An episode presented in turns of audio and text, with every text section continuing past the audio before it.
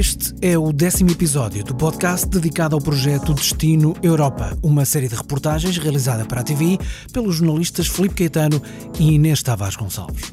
Continuamos no tema das ameaças à democracia. O título da reportagem, como sabe, é Democracia. E nesta segunda parte, a Inês e o Felipe conversam, já em solo português, no final de outubro de 2021, depois de grandes aventuras, chamemos-lhe assim, na realização da reportagem de televisão.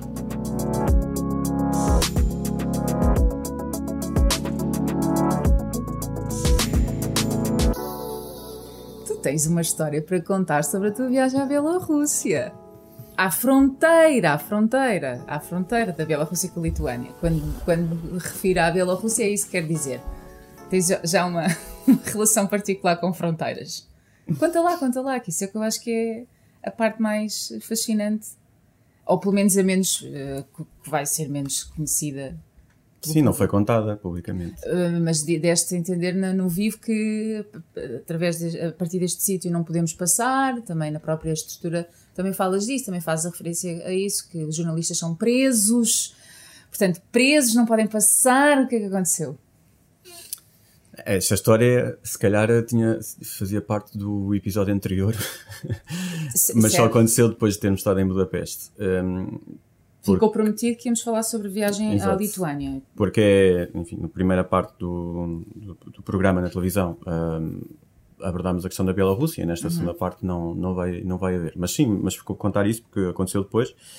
Quando eu e o Hugo Neves fomos, o Hugo Neves fomos para a fronteira da Lituânia com a Bielorrússia, sabendo que não, que não podíamos entrar na Bielorrússia porque não nos foi autorizado, um, enfim, eu tinha, tinha estudado o terreno e tentado encontrar um sítio onde não, onde não houvesse guarda fronteiriça, ou seja, um posto formal uh, de fronteira.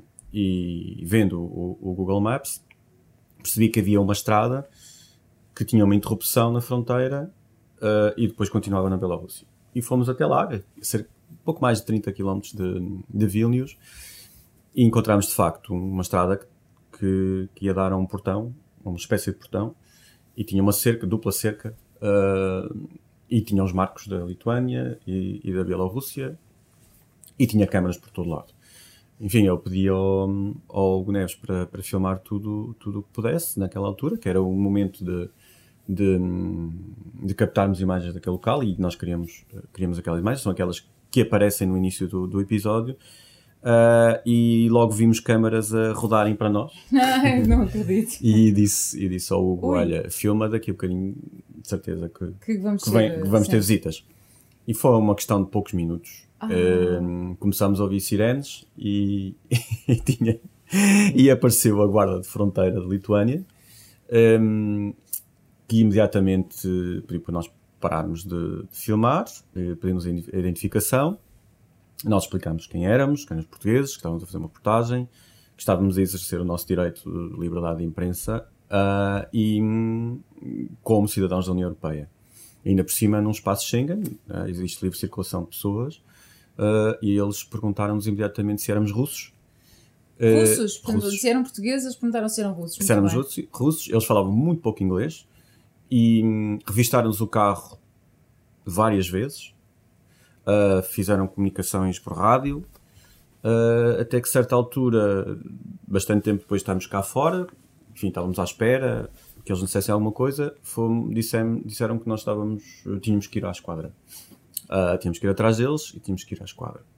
Uh, fomos para uma esquadra, uh, lá havia uma outra pessoa que falava um bocadinho mais de inglês, que nos explicou que nós não podíamos fazer aquilo, nós explicámos o que é que nós a fazer que podíamos. uh,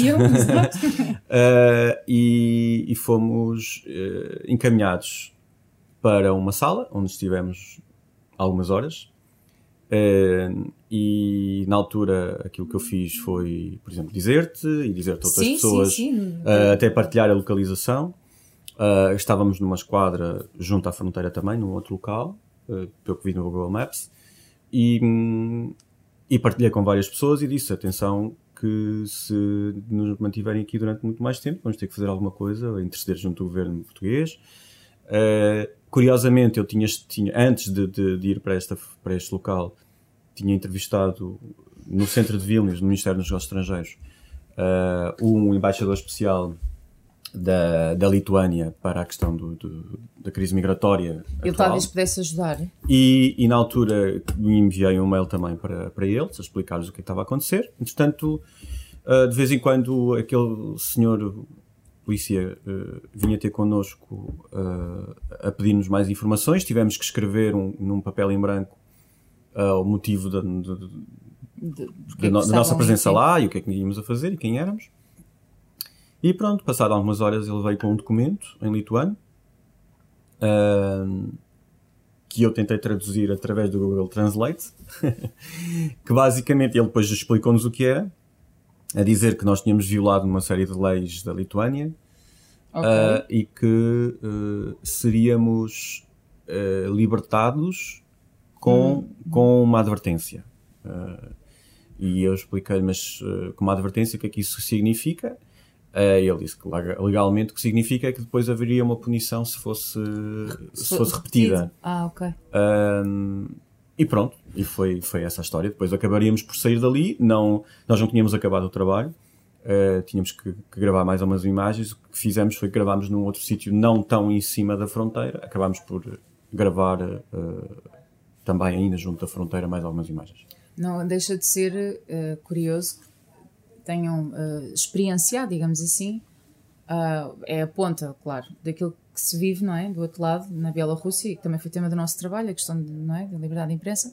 Uh, e eu lembro perfeitamente de estar no Luxemburgo e, e, de, de, estar a dizer que se passava isso e nós estávamos no jornal Contacto, portanto, ainda é tudo mais curioso. Estávamos no jornal e também comentei na altura com os colegas que lá estavam, que ficaram muito surpreendidos, e hum, como é evidente, Uh, mas eh, não deixa de ser engraçado porque tu já tiveste uma experiência parecida na Polónia, com, com o Hugo também. Uh, esperemos que não se volte a repetir. Uh, acho que não há. Não... Também só mais uma oportunidade. Eu sei que já só há mais uma, mas não, não vai acontecer com certeza. Não, não vamos para sítios onde seja expectável que tal coisa aconteça. Mas acho que o trabalho, pronto, já, já, já passou, é um facto. Um, eu fiquei com alguma, como já te tinha dito, mas acho que talvez seja interessante eh, explorar aqui. Eh, fiquei com alguma curiosidade uh, em saber mais sobre a história da, daquelas pessoas que entrevistaste sem ser a Svetlana, porque a Svetlana acaba por falar mais, mas a, a, a porta-voz da Vesna, que teve uma intervenção mais curta, e a própria Ana foram duas pessoas que, que eu gostei muito de, de, do testemunho, da entrevista, e, e fiquei com vontade de saber mais sobre a história daquelas pessoas. Elas vivem ali, mas são. Uh, são presas, não estão presas, mas são exiladas políticas, as duas, ou é só a Ana? A, a, a outra, a porta-voz da Vesna, não é? É? Sim, sim, sim. Um, sim, toda essa viagem em Lituânia foi, foi revestida de uma série de incidentes, portanto, para além desta questão.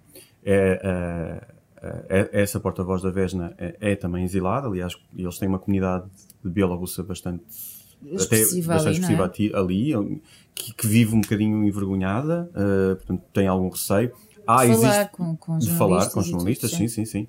Aliás, foram, foi difícil encontrar essas pessoas. Uh, aqui houve uma, uma, uma, algumas portas abertas porque uh, esta coisa de nós conseguimos chegar ao contacto com as pessoas não é um trabalho fácil, como já temos vindo aqui a falar. E na questão da Bielorrússia, eh, houve aqui uma oportunidade trabalhada por nós já há uns meses, quando, quando a Svetlana esteve em Lisboa, por altura, quando Portugal era, tinha a presidência do Conselho da União Europeia, e foi quando eu conheci a Svetlana e, e conheci a Ana Liobakova, que também esteve cá na altura, e mantive o contacto com elas, eh, dizendo que a nossa intenção era ir lá. A Ana Liobakova é, de facto, uma, uma jornalista, jornalista, exilada, ela neste momento é uma das, uma das mais importantes, no fundo, uh, vozes uh, sobre o jornalismo, sobre a falta de liberdade de imprensa no seu país e faz muito. Neste momento é, é também tem um cariz de ativista uh, uh, através das redes sociais. Ela, ela, ela partilha sozinha? muita coisa. Está sozinha? Não tem família? Não, a família dela não está, está, está toda na Bielorrússia. Sim, ela mantém contacto com eles. Uh, e, e, e, aliás, ela, há, há umas partes que eu não usei porque de facto não dava para usar tudo. Ela dizia por exemplo, a avó, o contacto que a avó tem com, com, com a imprensa internacional é zero, não é? Eh, ou seja, é, o, que, é, o que ela vê é, é, a televisão bielorrussa e os meios bielorrussos, ou russos, não, não tem hipótese de, de ver outra coisa. Um, ehm, e, portanto, é, ela mantém contacto através de, de, de redes sociais, do Telegram, do Signal, enfim.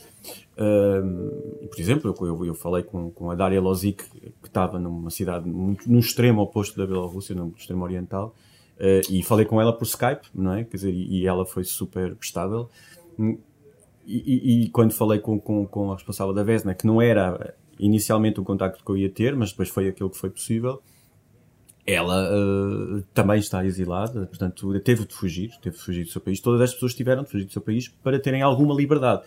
E vivem num país fronteiriço, que é uh, um país como o nosso, com, com, todas as liberdades possíveis e imaginárias, um país da União Europeia, com, com euro, com espaço Schengen, com proteção da NATO, mas que se nota que é um. Eu já tinha estado na, no outro país do Báltico, na Estónia, mas ali ainda notei ainda, notei ainda mais a presença Notei presença de serviços secretos internacionais, uh, muita diplomacia, uh, muita presença dos Estados Unidos ali, da NATO. Uh, é curioso que, que, o nosso hotel era ao lado do Ministério, do Ministério da Defesa e tinha umas grandes, umas grandes letras da NATO à, à porta, quer dizer, uma coisa mesmo presente. Tava, eu, também, e ao lado era o Palácio Presidencial, portanto havia-se via aquele ambiente ali no centro de, de, de Vilnius é, é, tem, tem muito essa carga uh, da, da, da, questão russa e bielorrussa. E, portanto, as pessoas vivem com esse receio e fogem do seu país e vivem ali o mais perto possível. E há muitos na Polónia, por exemplo, também. Uh, e, e, portanto, esses fatores foram, foram, foram muito presentes nesta viagem. Quando fui visitar a Ana, uh, portanto, a Ana Libakova tem um escritório também no mesmo, no mesmo edifício onde está a Svetlana Tsikhanouskaya, tem uma espécie de governo sombra uh, e, e, e, que é rodeada de, de grande, um grande aparato de segurança normalíssimo. Mas, mas pronto, enfim, estabeleceu-se aqui uma relação de confiança com, com estas pessoas, que obviamente sabem quem nós somos e que foi, foi possível chegar até elas, mas elas vivem sob ameaça constante. Foi ela que te ofereceu aqui a bandeira, não foi? Da nossa sala. É, não dá para as pessoas verem, mas eu estou a olhar para ela enquanto tu falas, portanto, foi ela, não foi aquela que, que Sim, uh, eu, fui, eu fui portanto, junto aos escritórios deles, uh, que ficam no sétimo andar desse edifício, um, e eles ofereceram uma bandeira da, da Bielorrússia livre. Livre.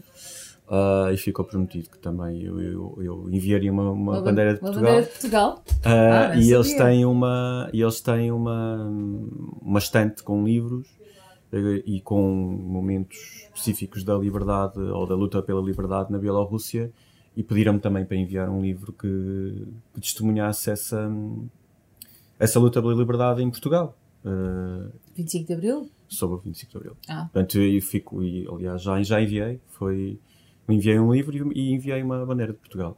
Portanto, é, no fundo, é uma cortesia. E são, são as ligações que ficam com essas pessoas e que acho que isso é também muito importante para nós, porque depois também às vezes ajudam-nos a, a, a desenvolver reportagem noutros lugares e, e, e se calhar dar aqui, a, não é o salto, mas ainda fazer um apontamento sobre a Hungria, porque o trabalho da segunda parte ainda tem uma, uma ainda tem um segmento sobre a Hungria. Uh, estivemos numa comunidade, próximos de uma comunidade portuguesa, que também foi através de um contacto de um colega nosso, não é? Um jornalista que já lá tinha estado, mas que pudemos conversar e explorar o, a, a, nossa temática, não é? Sobre esta questão das ameaças, não propriamente sobre a, nem sobre futebol, nem sobre a vida cotidiana naquela localidade, mas sobre a questão das ameaças. Eu assisti, confesso, com algum embaraço à tua entrevista com a Judite, porque não foi fácil. Este trabalho para mim não foi nada fácil. em nenhuma. Vá lá. Eu gostei do teu silêncio. Em, nenhuma, em, nenhum, em nenhum dos campos foi em fácil. Pois não, e já vi uh, só estou aqui. E, e eu ainda vou contar assim mais coisas que têm a ver com, com a sequência da Hungria. Mas nós temos, tens falado do Luxemburgo, vá. Eu mas, sei, mas uh, realmente é verdade, levaste tareia. Alguma. É Pronto, é, eu percebo. É, neste caso, nem todas as pessoas gostam de nem de se expor, nem de falar sobre temas sensíveis. Ainda que depois se disponibilizem para dar entrevistas, não é? Depois, quando são confrontadas com algumas questões mais sensíveis, reagem. Uh, nem sempre reagem muito bem. Sim, as pessoas sabiam ao que, ao nós, que nós íamos, íamos sem dúvida. Uh... Eu, eu gostei muito de lá estar e gostei muito, foram muito simpáticos, mas de facto falhou aqui, se calhar, algumas. Falhou do ponto de vista de, de, do conteúdo, nós se calhar gostávamos de ter retirado mais algumas coisas. Sim. De uma pessoa com uma história de vida que provavelmente Sim. Uh, óbvio, quando nós fazemos um, uma preparação de, de, das nossas viagens e os contactos e tentamos perceber o que é que as pessoas nos podem dar. Uh, nem sempre as pessoas nos dão aquilo que nós estamos à espera. Nós, sim, nós uh, também não podemos forçar as pessoas a dizer claro. coisas que não querem, mas claro. uh, de facto faláramos dessa família, já foi, foi uma, uma altura uma família fica, é, é, ou seja, qual é a, no, a, nossa, a nossa vontade era sair da bolha de Budapeste e ir para o campo, onde de facto o Fidesz, o partido do Orban, tem uma maior implantação, maior suporte, e nessa localidade, uma hora de Budapeste, uh, completamente rural, com, com vinhas e isso. Convenhamos, como a maior parte do país, não é? Como a maior parte do país, sim. Tem, uma, tem a Budapeste e depois tem. O resto, o é, resto muito é rural, rural. É? E, e aí encontramos até uma, um, núcleo de portugueses, né? muito centrado nesta família. E, e, e, a família tinha um, outra originalidade, que são quatro mulheres a viverem juntas numa casa, ou seja, não é um núcleo tradicional, é tradicional e conservadora, com os valores conservadores da, da Hungria. Um, e uh, com o facto de, da mãe uh, ser, uh, portanto, a matriarca ser uma mulher húngara com grandes ligações a Portugal e que fala português, foi casada com português, e a filha portuguesa. e, e, portanto, e a, e a Judite, de facto, com uma experiência muito grande, ter passado do Bloco de Leste para a democracia na Hungria, ter vivido também o processo democrático em Portugal e hoje em dia viver na Hungria, ligação entre Hungria e Portugal. Uh, e nesse aspecto, depois a entrevista de facto não correu bem porque, porque a Judite não quis falar sobre isso e, e, não, e estava muito até chateada com o facto, tinha acabado de vir de Portugal, estava até chateada com o facto de, de em Portugal se, sim, se, estar a falar se perguntar então, se perguntar coisas da Hungria e de falar então mal na Hungria, no fundo. E, e, acabámos por pegar por aí. Uh, depois a, a Sónia até falou mais sobre como é que é uma série de circunstâncias na, na, na, Hungria, mas de facto foi mais difícil do que estava à espera. Estavam, gostaríamos que fosse um outro tipo de testemunho, porque pelas conversas que tínhamos tido antes, tínhamos sim, a ideia sim, que as pessoas estariam abertas para falar sobre isso. Aliás, depois em off the record, a própria pessoa acabou por reconhecer que, que, que não teve disponibilidade para falar sobre isso e, e, que, pronto, não É o que é, claro é sim. Que é. Não, não... Mas, mas, mas, para fechar o capítulo Hungria, deixa-me só dizer, porque isso foi, ficou muito patente na. na na, na, na nossa já, conversa naquilo... anterior. Sim, mas, mas no episódio que acabou de passar, ou seja, que as pessoas viram na TVI, eh, a questão do, do contacto ah, com o governo. Sim, da Judite, uh, outra Judite. Da Judite Varga, da Ministra da Justiça, que era alguém que eu também já conhecia, porque tinha entrevistado aqui no Porto, até na altura da Cimeira, da Cimeira Social no Porto e ficou combinado na altura que eu ia a Budapeste. Houve uma primeira tentativa de ir, depois eh, não, não fomos e acabámos por ir agora e não foi possível uh, uh, entrevistá-la lá.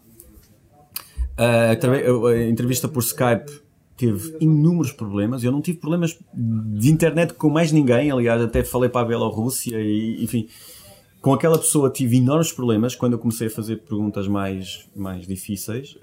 a chamada ia sempre abaixo aquilo acabou por, por terminar com uma chamada por telefone. uh, com, com respostas muito enviesadas e difíceis. Uh, há um outro pormenor que depois, uh, finalmente, e para acabar, quando a entrevista à, à Vice-Presidente da Comissão Europeia, a primeira entrevista correu mal, porque a minha chamada por Skype ah, não, grava, uh, não, não, se gravou o áudio. Não captou o áudio, houve um áudio. problema técnico do nosso lado uh, e, portanto, uh, houve, houve uma, uma chamada de, de, Skype que não foi gravada. Foi a única vez nós que nos aconteceu nas, nós, nas nós todas as entrevistas que já fizemos. É verdade. E, mas a Presidente da Comissão esteve disponível para tentar outra vez a, a entrevista, portanto. Finalizando os problemas todos, foi, foi toda a viagem à, à Lituânia, foi, foi a, a, a, questão com as autoridades, foi o contacto com, com a comunidade portuguesa, foi a, a entrevista à Judite Varga e foi a, entrevista à Vice-Presidente da Comissão Europeia. Estes aspectos não passam para quem vê a reportagem, mas de facto este episódio, que era um episódio que eu tinha muita vontade de fazer e que de facto me diz muito estes aspectos e, e e entusiasmou muito este, este, este, trabalho. E acho que foi um trabalho que eu, isto levou a meses, inor, inor, muitos meses de preparação. Vê só, a entrevistei a Svetlana em Sim, sim, sim, março, já andámos a semear, março, a semear isto. Eu estive a, a, estivemos a sim. negociar com a Embaixada da Hungria desde sim, meses é e meses e meses. Um tema... uh, e, e, e, portanto. Não, não seria do dia para a noite. Foi é preciso é lutar muito por este tema e, e portanto, dá-nos muita, muita satisfação de vê-lo no ar mas foi, foi extremamente complicado. Agora eu vou respirar um bocadinho para tu falares do Luxemburgo. Ah, sim, mas olha, claro, que é o, que é o oposto disto tudo. Eh, é assim, eu tenho duas coisas para dizer. Uma é boa, outra é má. Qual é que queres primeiro? Que é má, sempre. Primeira má. Não, mas é assim, não posso deixar de dizer que apesar de tudo, e depois nós com certeza que temos uma, uma responsabilidade acrescida, que é nós fazemos estas reportagens e acreditamos que vamos conseguir passar as mensagens uh, que têm de ser passadas e que o vamos fazer de forma totalmente isenta. E eu sei que é um tema que mexe particularmente contigo, um, da mesma forma que, por exemplo, a crise migratória mexeu comigo, também contigo, mas pronto, estou por comparação. Mas depois custa-me, porque nós depois temos um fórum público que são as redes sociais. E eu tenho que o dizer, partilhar contigo. Uh, acho que aqui é um espaço onde também devo dizer uh, que me custa porque as opiniões são todas bem-vindas e se forem construtivas, não é? Se ajudarem a nossa a leitura sobre as coisas e a nossa reflexão, espetacular. Mas depois, às vezes, a sensação, que, a sensação com que fiquei deste trabalho é que há muitas dúvidas, as pessoas estão há, há, provavelmente pouco esclarecidas sobre o que se passa objetivamente na Hungria. Uh, e agora lembro-me da Judite, precisa, muito indignada, porque só se fala de coisas más da Hungria, mas parece que é uma cabala contra a Hungria, mas não é. Nós conhecemos pessoas no país que nos disseram como é que as coisas estão. Nós, nós procuramos refleti-las no nosso trabalho. O que se passa na Bielorrússia é, é, é, é gravíssimo. Tu não deixaste nada por dizer, falaste do avião, dos preços, do que foi desviado, dos preços políticos. Tivemos uma, uma, uma mulher que, que, quer dizer, que ganhou as eleições no país. Portanto, e que neste momento não pode estar no país nem com, nem com o marido, nem, nem nada. Portanto, isto, nada disto é fabricado. Uh, e ler alguns comentários eh, quase que pondo em causa o interesse deste trabalho, como se de facto houvesse muitos problemas em Portugal que, que existem, a mim deixou-me particularmente triste, porque uh, o destino da Europa é sobre a Europa. Com certeza que Portugal faz parte da Europa e também é tema de análise, mas nós temos que procurar diversificar e visitar vários países. E nesse sentido estou absolutamente certa que fizemos a escolha que, que desde o momento, desde o primeiro momento achámos que era a mais relevante e continua a ser e continua a ser, porque as notícias continuam a ser a, a, a continuar a falar sobre a Hungria e está muita coisa em causa. E, e, enfim, só para partilhar que as redes sociais têm dois lados, já se sabe, mas fiquei com a percepção que há pouco, pouco esclarecimento sobre o que, é que se, o que é que é democracia, o que é que são valores Uh, como é que se, o que é que está em causa quando se fala de direitos fundamentais? Deixa-me, antes de passar, passares para, para, para, a parte do, de boa, espero eu, uh, deixa-me só dizer que eu acho que isto também tem a ver com a função de jornalista. Nós não temos que fazer só coisas que agradem às pessoas. Devemos dar também. Uh, devo dizer que este terá sido o episódio com menos audiência que nós tivemos. É isso, é, um, é apenas um, um fator de medição. Não acho que tenha sido o menos feliz, pelo contrário, é, é, acho que é um, foi um episódio bastante bem feito, com, com, muita é coisa feita. Sim, sim. Uh, e acho que devemos orgulhar-nos como jornalistas, não é, como, não é uma coisa de ego, é uma coisa como função de jornalista, não é uma coisa pessoal, ou seja, ficou bem, ficámos muito satisfeitos porque fizemos um bom trabalho e foi muito bom para nós, não é isso. Acho que é exatamente, e nós falamos sobre, por exemplo, a liberdade de imprensa, que é uma coisa que obviamente a nós nos diz muito. E nós estamos a avisar, espero, espero que a história que se desenvolverá uh, não nos dê razão. Claro, claro que sim. Uh, mas os alertas acho que os devemos fazer. Sim. E sobre Portugal, sim, há um, muitas outras coisas que devem ser feitas por, sobre Portugal que, que, são feitas todos os dias. Nós são falamos sobre Portugal. Exatamente. Neste aspecto, nós trouxemos outros, outros elementos. Sim, e comparar a realidade em Portugal com a realidade na Hungria e na Bielorrússia, para mim é completamente disparatado, é incomparável. Nós podemos fazer este trabalho e estamos a fazê-lo de forma completamente autónoma. Ninguém nos está. E, e, não há cá a Europa, a União Europeia a impor nada, nada, a impor regras. É um trabalho que nós temos feito.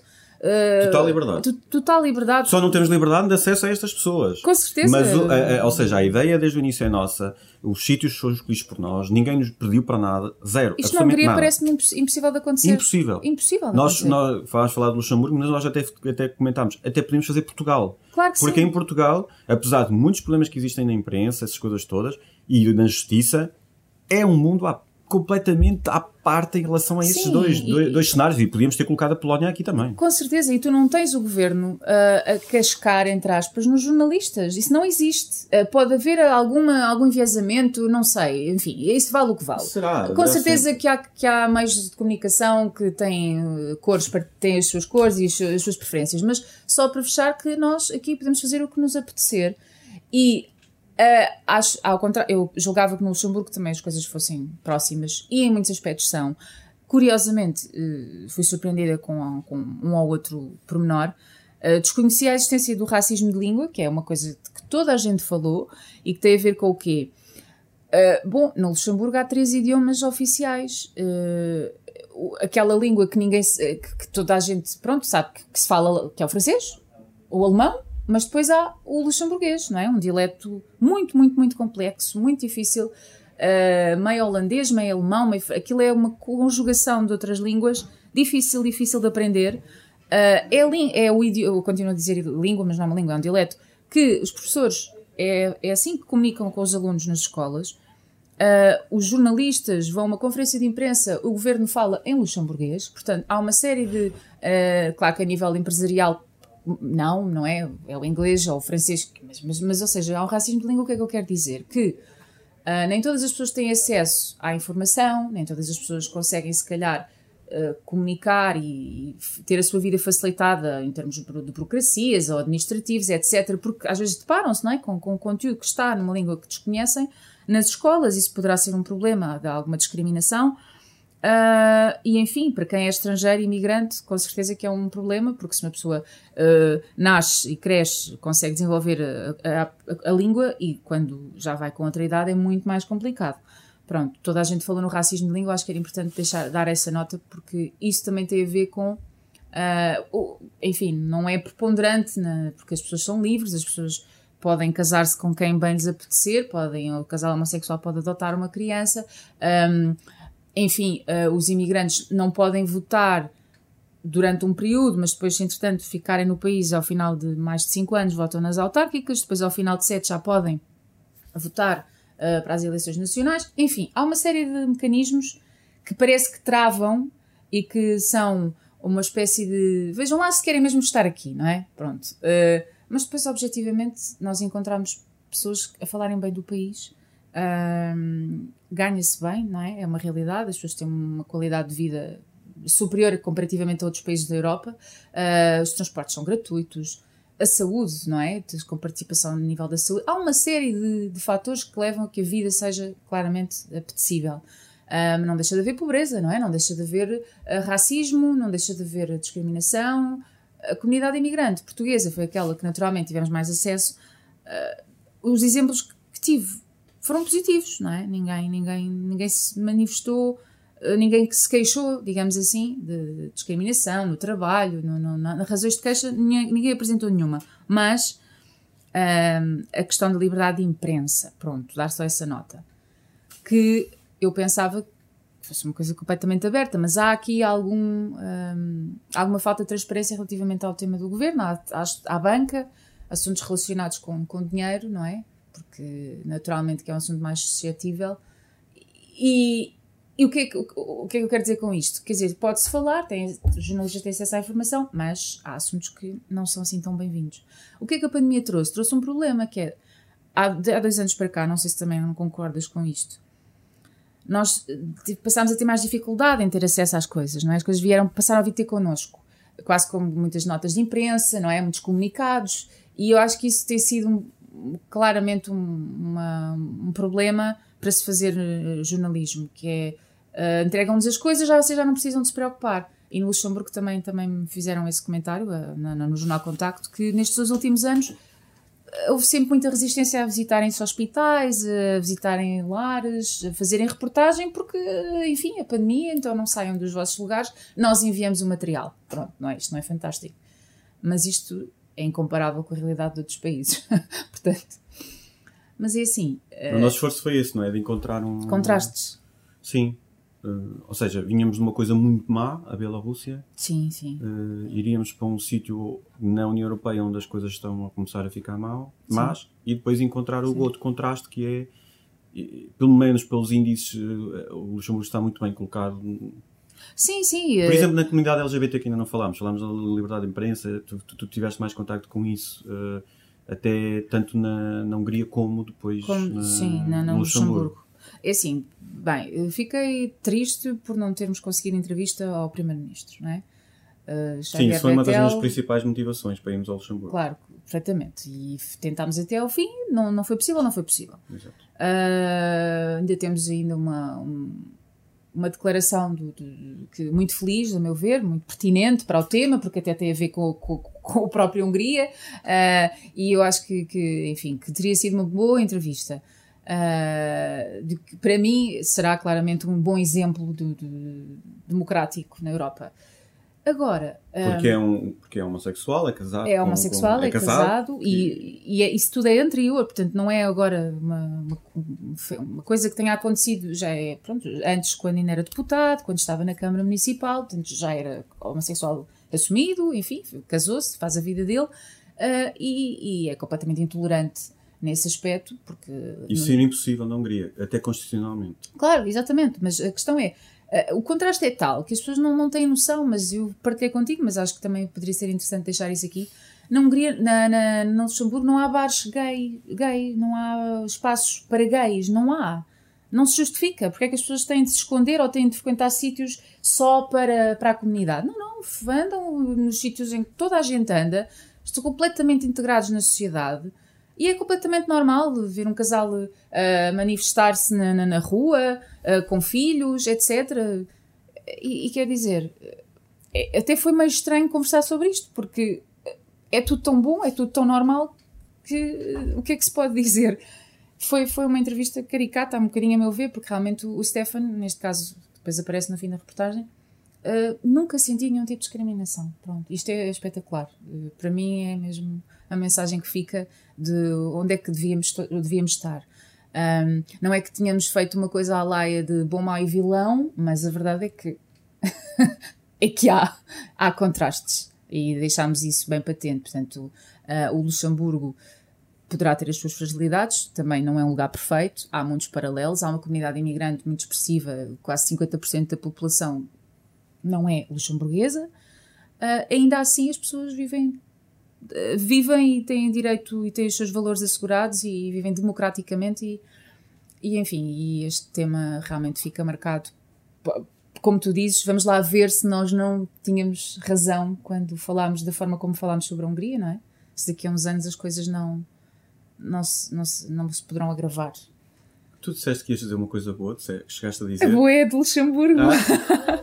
não, a boa, vou, não, confesso, a boa é que há um restaurante no Luxemburgo. Ah, é um não. Uh, não, à parte de tudo, gostei de conhecer Luxemburgo. Eu gostei, encontrei um restaurante português não. na Lituânia. Eu também encontrei, com certeza. Um português na Lituânia, no Luxemburgo, Luxemburgo é normal. Sim, uh, uma coisa espetacular, mas isto é um pormenor que nós que temos cães gostamos. Uh, o Luxemburgo foi o primeiro país onde estive, onde os cães estão dentro dos restaurantes, não é, não é nos terraços, não é nos espaços, nas planadas, é, estão dentro dos restaurantes e têm caminhas e malgas.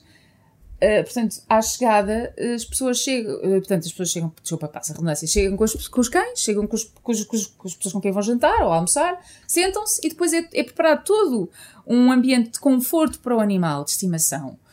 E não é ser maluquinho dos animais, mas isto são pequenos passos, pequenos passos que, que, fazem toda a diferença, que te permitem viver de forma uh, completamente um, confortável. Uhum. Portanto, não tens que condicionar em momento nenhum. Nos transportes é normal, há outros países que o fazem, etc. Mas assim, dentro de um restaurante, as pessoas a, a jantarem o cão embaixo numa cama que foi fornecida pelo, pelo restaurante e pela má, e com água e tudo, e eu até perguntei, isto é vosso? E disseram, não, não, isto é assim no país inteiro.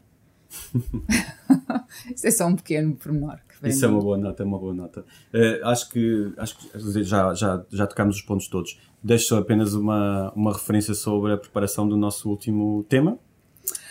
Meu Deus! Nesta fase estamos em produção do último, dos últimos dois, do, do, último, do último episódio, das últimas duas partes, que têm a ver com a pandemia, que vai, que vai ser eh, emitida já quando... Em dezembro? Uh, praticamente sim, praticamente assinalar dois anos da detecção do, do SARS-CoV-2. Um, e pronto, estamos aqui. não vamos revelar nada. Não, não vamos revelar, mas espera, mas em quantos continentes é que. É que... A expectativa é três. Três uh, continentes. Pode haver até quatro. Exatamente, quem sabe, até quatro. E não é isso a pandemia, não é? é. é faz todo sentido que isso É um bocado por aí, é um bocado por aí. Mas a nossa loucura vai ficar totalmente expressa, achamos nós, nos, nos não, últimos, nos últimos episódios. dois episódios. Vamos e, a isso então. E vamos a isso.